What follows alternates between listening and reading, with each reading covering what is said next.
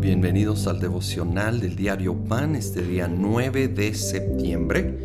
Vamos a pasar a la primera parte de Hebreos capítulo 7, versículo 1. Este Melquisedec, rey de Salén y sacerdote del Dios Altísimo, salió al encuentro de Abraham, que regresaba de derrotar a los reyes, y lo bendijo. Abraham, a su vez, le dio la décima parte de todo. El nombre Melquisedec significa en primer lugar rey de justicia y además rey de Salén, esto es, rey de paz.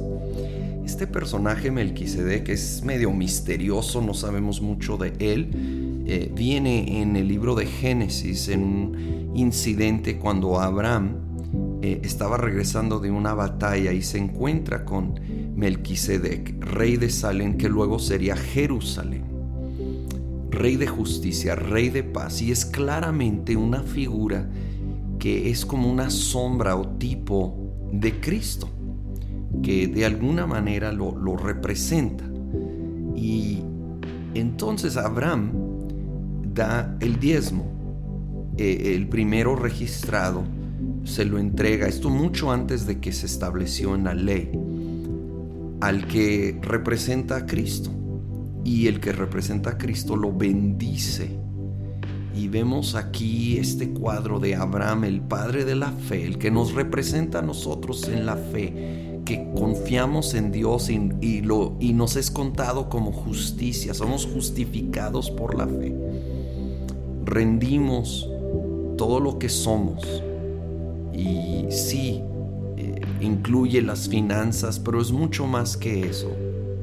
Donde está tu tesoro, ahí está tu corazón. Entonces, nuestro tesoro está en el Señor, está rendido a Él. Y empieza con el primer 10% de finanzas, pero tiene que ser realmente una rendición completa y esa es una pequeña expresión de una rendición del 100% de todo lo que somos y tenemos. Y entonces viene esa bendición de parte del Señor sobre nuestra vida al ponerlo a Él primero.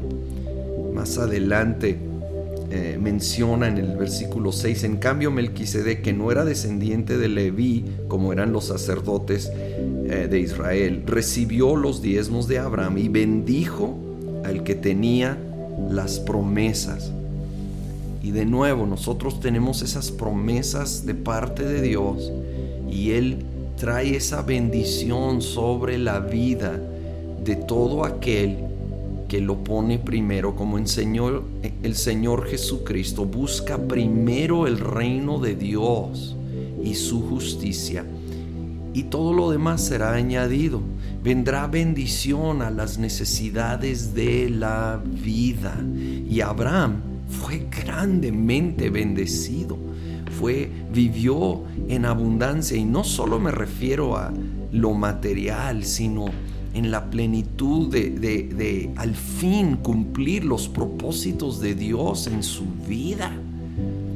Y empezó con un corazón rendido, donde todo, todo estaba rendido.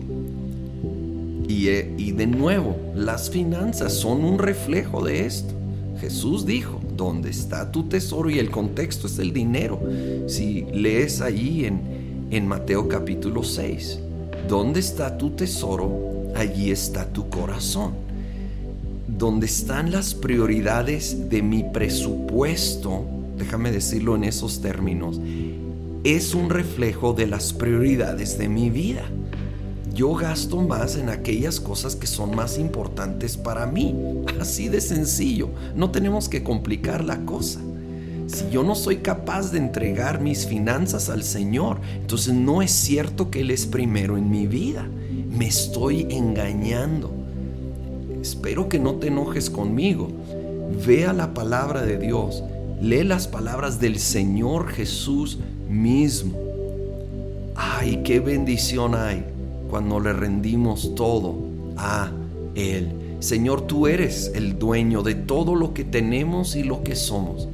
Queremos, así como Abraham, rendirte, Señor, todo lo que somos, todo lo que tenemos y pedimos que venga esa bendición sobre nuestra vida. Bendice cada área y aspecto de nuestra vida conforme a tu perfecta voluntad. En el nombre de Cristo Jesús. Amén.